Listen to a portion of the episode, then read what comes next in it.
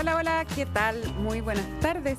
Bienvenidos y bienvenidas a un nuevo capítulo de Terapia Chilensis en este día jueves 22 de junio, un jueves muy, muy lluvioso y como todo está medio extremo en este país, no sé si el péndulo, qué cosa, pero llueve inundamos. ¿ah?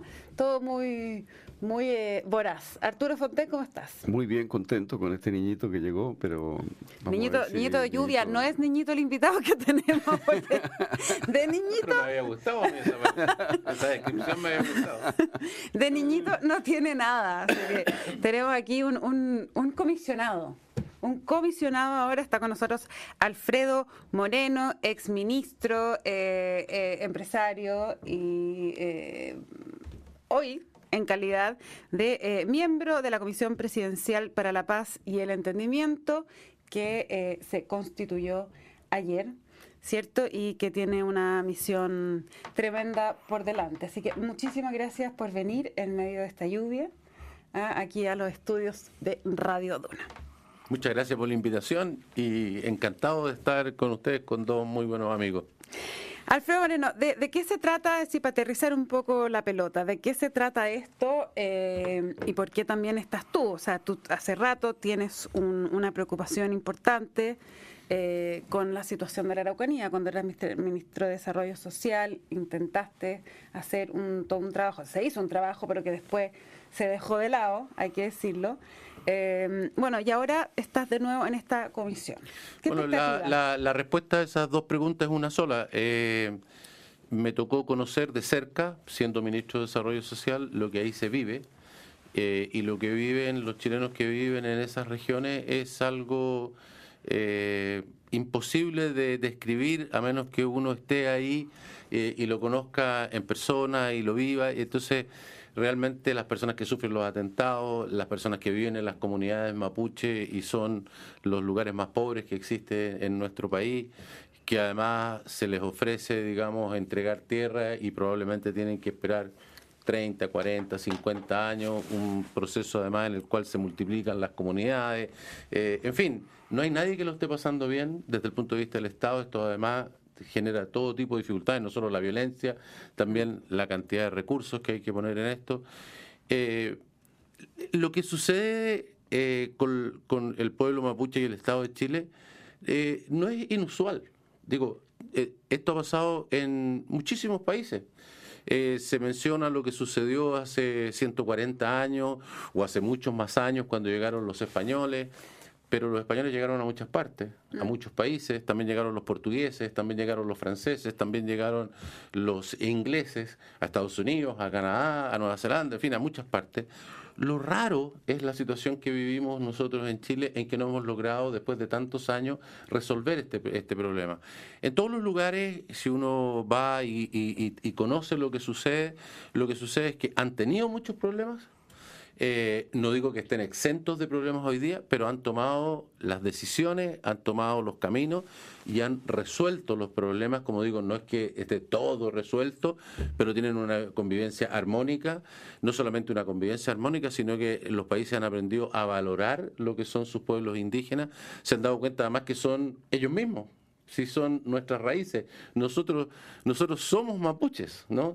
Eh, particularmente en el caso de Chile, que a diferencia de los países anglosajones, ha habido una mezcla desde el primer minuto, ¿no?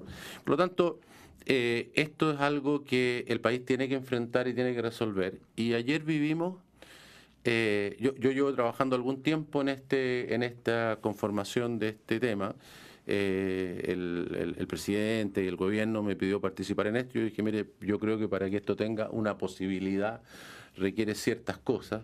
Y yo me alegro mucho que ayer algunas de esas cosas, las más importantes, se dieron. Lo primero... ¿Cómo, cuál? ¿Como que estuvieran todas las fuerzas políticas? Pero no solamente, que no solamente que estuvieran todas las fuerzas políticas, eh, sino que esto fuera un acuerdo de las fuerzas políticas respecto de qué hay que hacer. El documento que se firmó, a mí me llama la atención que nadie digamos, nadie lo mira, ¿no? Incluso se siguen repitiendo cosas que se dijeron en la prensa hace no sé cuánto tiempo.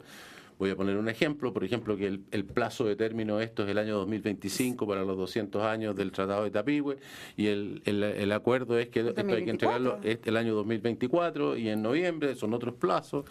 eh, hubo un acuerdo para quienes son las personas que integran esto, que no quiere decir que cada partido o cada grupo piense que cada persona es el ideal para él, pero es un, es un grupo que permite, digamos, tener un acuerdo transversal.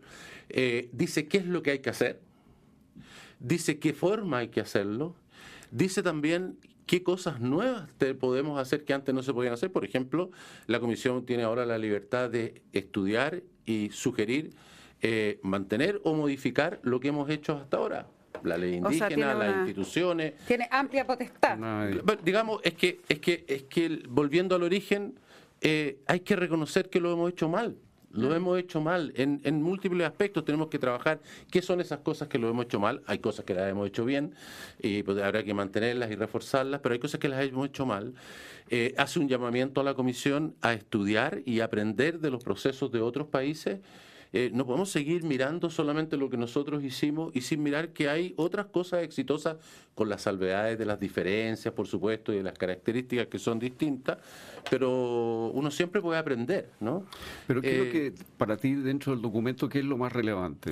Ah, para mí son relevantes las siguientes cosas. Primero, que esto sea, resumiendo lo que dije anteriormente, un aspecto realmente de Estado, ¿no? Se depusieron las muy razonables, digamos, diferencias que hay, que en Chile están muy exacerbadas, pero este tema se trata de otra forma. Aquí están desde los republicanos hasta los comunistas eh, y de acuerdo, insisto, en un texto, digamos, bien concreto lo que hay que hacer y en unos integrantes bien concretos y en una fecha de término bien concreta. En segundo lugar, el, lo que se invita a hacer es algo que tiene yo diría, eh, tres diferencias con lo que hemos visto hasta ahora. La primera es que en el tiempo en que yo estaba, yo mandé a hacer y le pedí al Contralor que se realizara un catastro de lo que se ha hecho, de lo que falta por hacer, en fin. Eh, la Contraloría trabajó en esto, finalmente el Contralor dijo que no era... de tierra? la política de tierra que hemos tenido lleva 30 años. Claro. ¿Cómo no vamos a poder, digamos, hacer un, un, catastro de lo que se ha hecho? ¿no?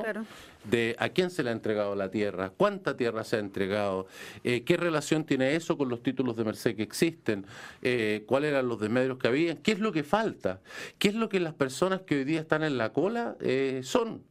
Tenemos hoy día 720 comunidades que ya tienen habilitación, o sea, ya tienen un papel que dice que tienen derecho y que el Estado les ha dicho que les va a dar tierra.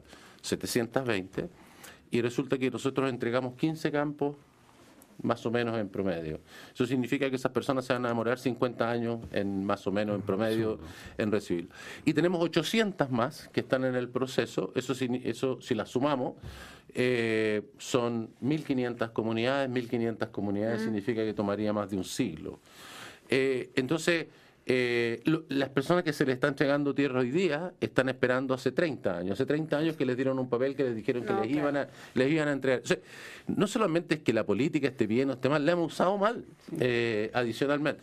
El número de comunidades se multiplica eh, todos los días.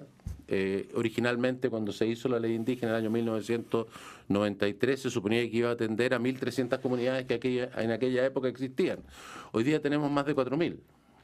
Eh, entonces, la, eh, digamos, esto requiere un catastro, ¿no? Esto, recordar que después el presidente Piñera, cuando la Contraloría dijo que no lo podía hacer, se lo encargó a bienes nacionales, se contrató ese estudio, cuando llegó este gobierno suspendió el estudio. La ministra de ese momento de Desarrollo Social dijo que lo, lo suspendía porque para qué íbamos a contratar esto si toda la información estaba disponible. Pero hasta el día de hoy no está. tampoco lo tenemos. Entonces la primera cosa que tenemos un acuerdo es que vamos a mirar lo que estamos haciendo, qué es lo que falta, qué, cuál es la demanda de tierra, cuál es, cuál es la situación. Segundo, el segundo punto tiene que ver con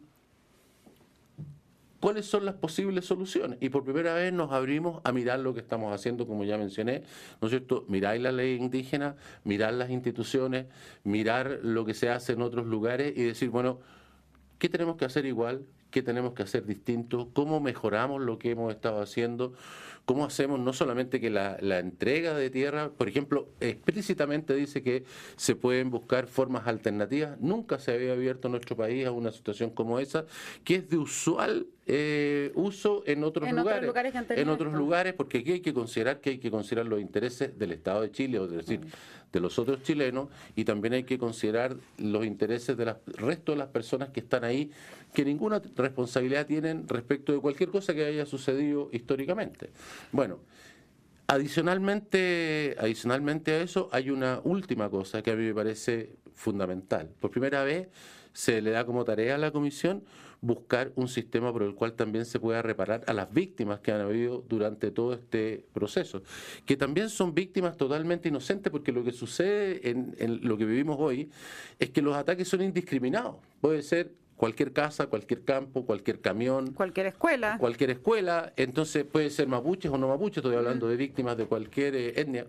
Eh, y, y por primera vez, entonces, esas personas también son consideradas, no solamente los que tuvieron un daño hace 140 años o que sufrieron discriminación durante muchas décadas, sino que también las personas que hoy día están siendo dañadas por esto, y es un número creciente, ¿no? O sea, la, Esto la en- familia Grolmus, Claro, por ejemplo. en todos los casos, exactamente, y la familia Luxinger, eh, Urban, y, también muchos de las comunidades mapuches que Claro han que sufrido sí. directamente la violencia, eh, algunos han perdido la vida, ¿no? Digámoslo. Eh, y entonces, esta situación, como digo, por primera vez se considera. Eh, y por lo tanto creo que esas personas hoy día se pueden sentir incorporados. No digo en recuperar, porque esto también es una equivocación que se tiene. Eh, la gente escucha los discursos, yo venía escuchando algunas otras radios eh, mientras venía hacia acá y escuchaba colmo, comentarios de, de otros, de, de otros a lo mejor era esto porque ahora supe que pero, lo que digo, las personas eh, eh, toman, porque es obvio que no tienen por qué conocer el detalle de lo que, pero toman lo que dice cada uno de los que están en el conflicto, de los que están dañados por el conflicto, y, y todos sabemos que lo que algunas de esas personas eh, dicen pueden tener razón, ¿no? A lo mejor no tienen razón completamente, pero algo de razón tienen.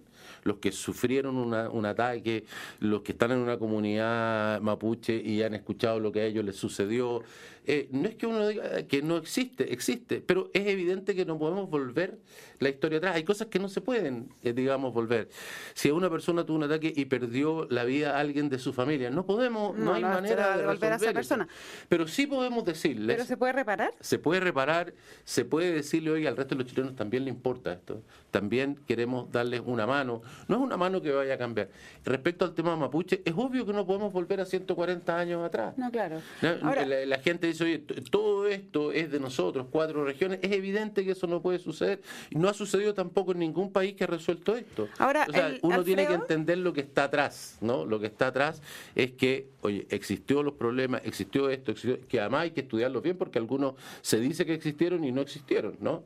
Entonces, una vez resuelto eso y que estemos de acuerdo cuáles son los hechos eh, y qué son las cosas que requieren una reparación, bueno, ahora a ver de qué manera se pueden reparar y como bien dice el acuerdo, es dentro de las posibilidades del Estado de Chile, respetando absolutamente los derechos de las otras personas que ahí, que ahí están, que es otro de los problemas de la ley indígena, ¿no? Que esto se dice que se va a entre- entregar tierra, pero no se dice de dónde va a provenir. Y es evidente que comienza a provenir de los vecinos. de los vecinos. Ahora, hay una, hay una duda que salta obviamente a la vista. Esta es una comisión por la paz y el entendimiento y eh, hay muchos conflictos que, que corren en paralelo en la zona de la Araucanía eh, y Arauco. Eh, pero acá, en, en esta mesa, no están los grupos violentistas. ¿No? Aquí no está ni la CAM, ni la LAFKENCHE, es. etcétera. ¿Qué, qué garantías hay de que todo lo que se haga acá, que puede ser un trabajo maravilloso, no siga siendo permanentemente atacada la zona o intentar boicotear permanentemente un eso es- entendimiento? bueno, ese, esa es una muy buena pregunta eh, y, y- y- y sirve para explicar. Eh, el presidente lo dijo, está también en el documento de, de acuerdo. Aquí hay tres cosas que corren, digamos que son las tres necesarias, pero que son responsabilidades distintas y que corren por carriles distintos. Uno es el control de la violencia.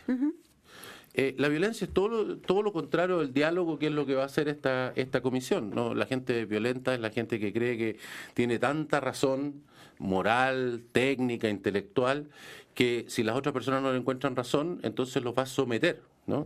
El diálogo es justo lo inverso a eso, es sentarse, escuchar y estar dispuesto a aprender algo y por supuesto a plantear honestamente lo que uno cree, pero tratar de entender y de comprender y de ver qué puedo sacar de una síntesis con quien estoy escuchando las personas violentas son todo lo contrario, solo vale mi idea y además de eso, si no estás de acuerdo con mi idea, te someto y tienes que hacer y si no, te hago actos violentos, en fin, mm.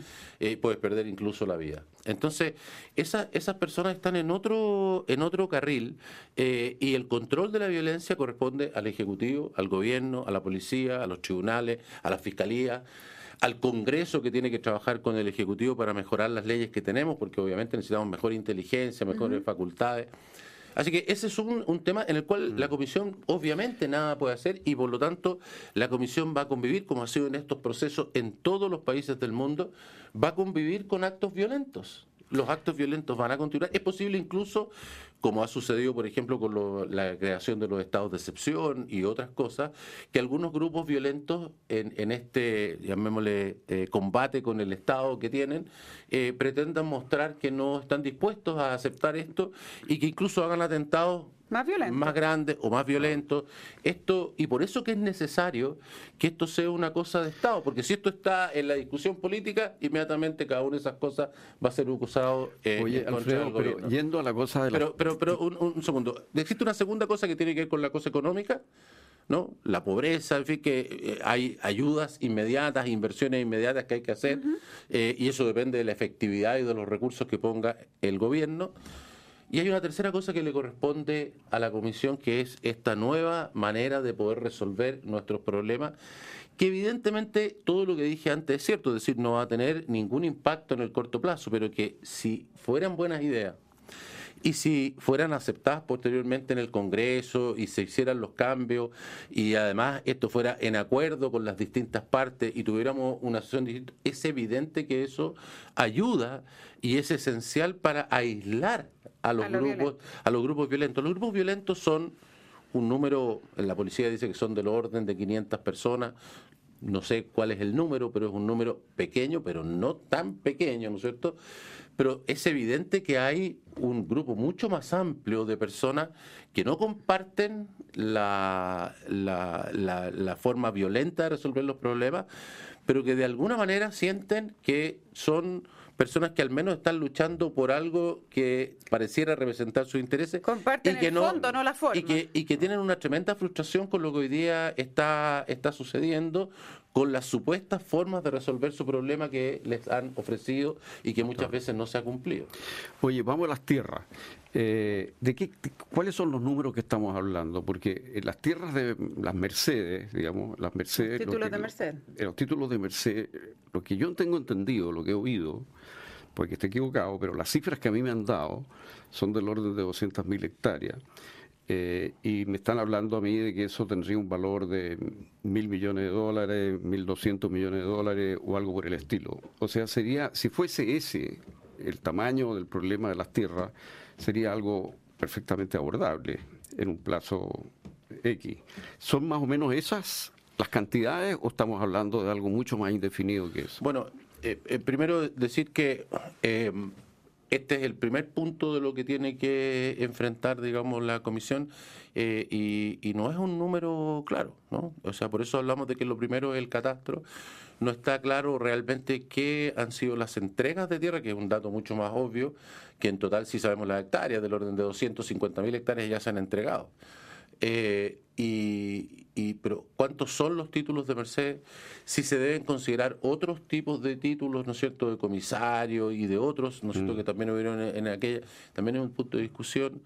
Eh, hay toda esta discusión de las tierras ancestrales que yo creo que también se mal interpreta, primero por lo que ya expliqué de que, por supuesto que la gente dice, mire, yo tenía todo esto, pero es obvio que no se pretende y, y no es posible, digamos, pero, pero efectivamente el Estado de Chile ha, digamos, hecho muchas devoluciones de tierras ancestrales que son pequeñas cosas que tienen que ver con sitios ceremoniales, que tienen que ver con cementerios, que, que son, que son cosas que, que realmente uno tiene que observar y tiene que ver cuáles son y es parte del trabajo que hay que hacer, pero ya se ha hecho muchas veces, ¿no? Está definido, si suponiendo, ya, ahora, suponiendo que se le entrega a una comunidad la, eh, la tierra, ¿está definido que la forma de tenencia tiene que ser la comunidad o puede haber otras fórmulas. Bueno, ve, usted está poniendo los ejemplos concretos de lo que de lo que es eh, mirar esto de otra manera. Hoy día la ley indígena que tenemos obliga a tener esto en comunidad,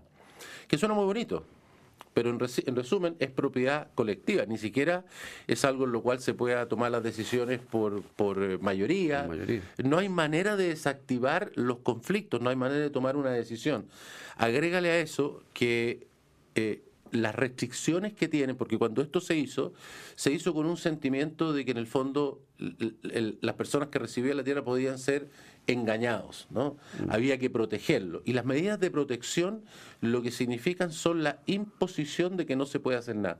No se puede hacer, por ejemplo, voy a poner un ejemplo solamente, no se puede arrendar. Mm. Ni siquiera por un periodo corto, ni siquiera por un año. O sea, si que hay que un potrero sin trabajar. ¿Qué voy? No, no, se, no se puede. ¿Y qué es lo que sucede en la realidad? Eso fue lo que hizo el señor de la ley.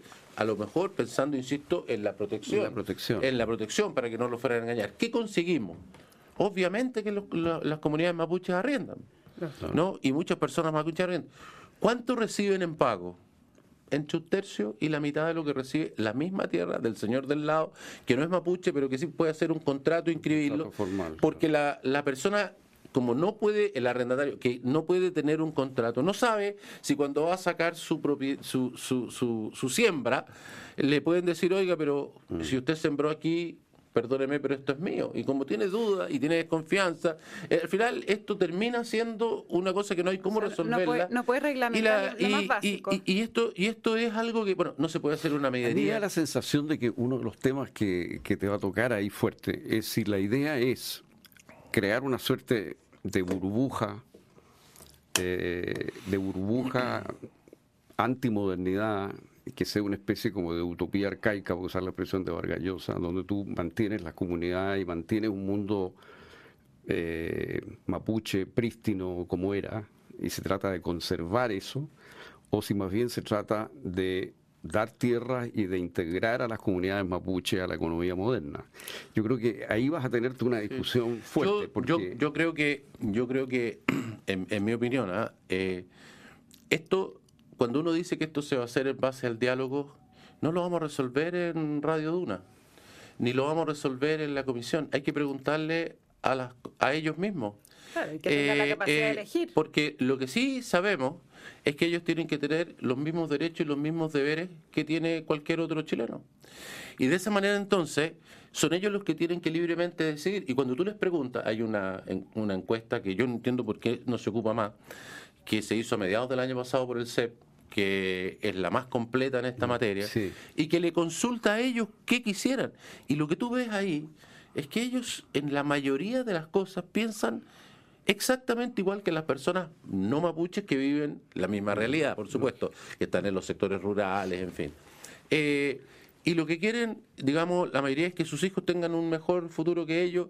Eh, ven con desesperación que algunos ya recibieron un campo o tienen un campo desde antes y no lo pueden trabajar porque no tienen acceso a tener financiamiento, porque no pueden tomar las decisiones para saber quién trabaja qué y qué es lo que hay que decidir. Eh, en fin, mira, yo es un poco, un poco largo explicar, pero eh, digamos, la gente dice, por ejemplo, eh, qué flojos son los mapuches cuando les entregan un campo y no se instalan inmediatamente, ni siquiera construyen sus casas. Pero la gente no sabe que las personas reciben eso y requieren por unanimidad poder ponerse de acuerdo dónde pone su campo, su casa cada uno.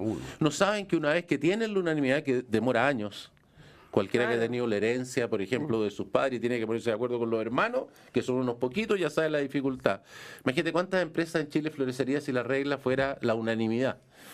Ninguna. Eh, eh, eh, no, no, no podrían ¿Tú funcionar. ¿Crees que eso se puede cambiar en, la comisión? Bueno, el, para cambiar eso? el, mandato es específicamente a estudiar eso y abrirse a tener nuevas formas de hacer las cosas.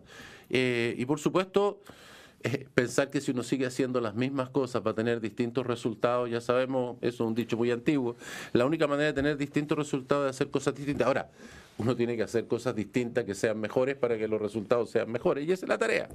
Alfredo Moreno, queda un minuto de este programa. ¿Te puedo cambiar de caballo un segundo? Todo lo que sea cambiarse caballo. Yo por eso dije, lo voy, a, lo voy, a, agarrar por los caballos.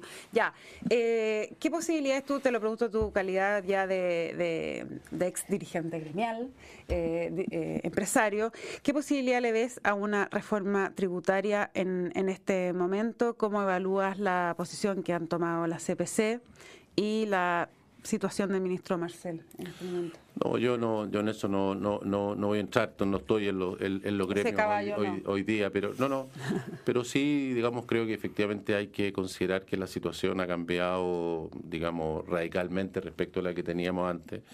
Eh, el país, la economía está muy mal. Eh, las ventas del comercio, es decir, que quiere decir lo que la gente gasta, eh, tiene caída del 10 o del 20% en algunos rubros e incluso en algunos más.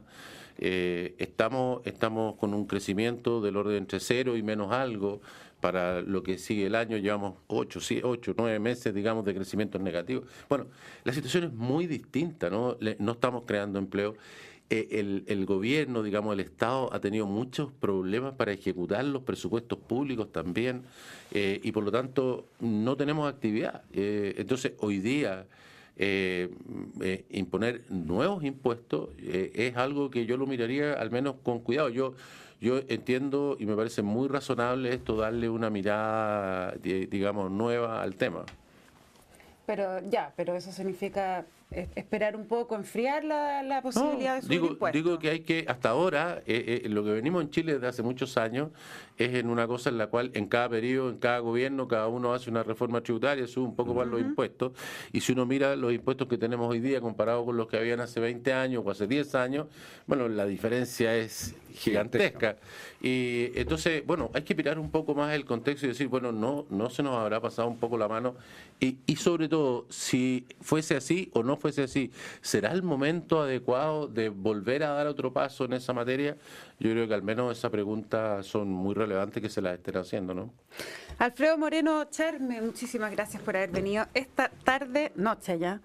Eh, a conversar con nosotros en Terapia Chilensis. Se nos pasó volando, quedamos llenos de preguntas, así que bueno, esperamos tenerte de nuevo cuando, cuando ya esté un poco más avanzado.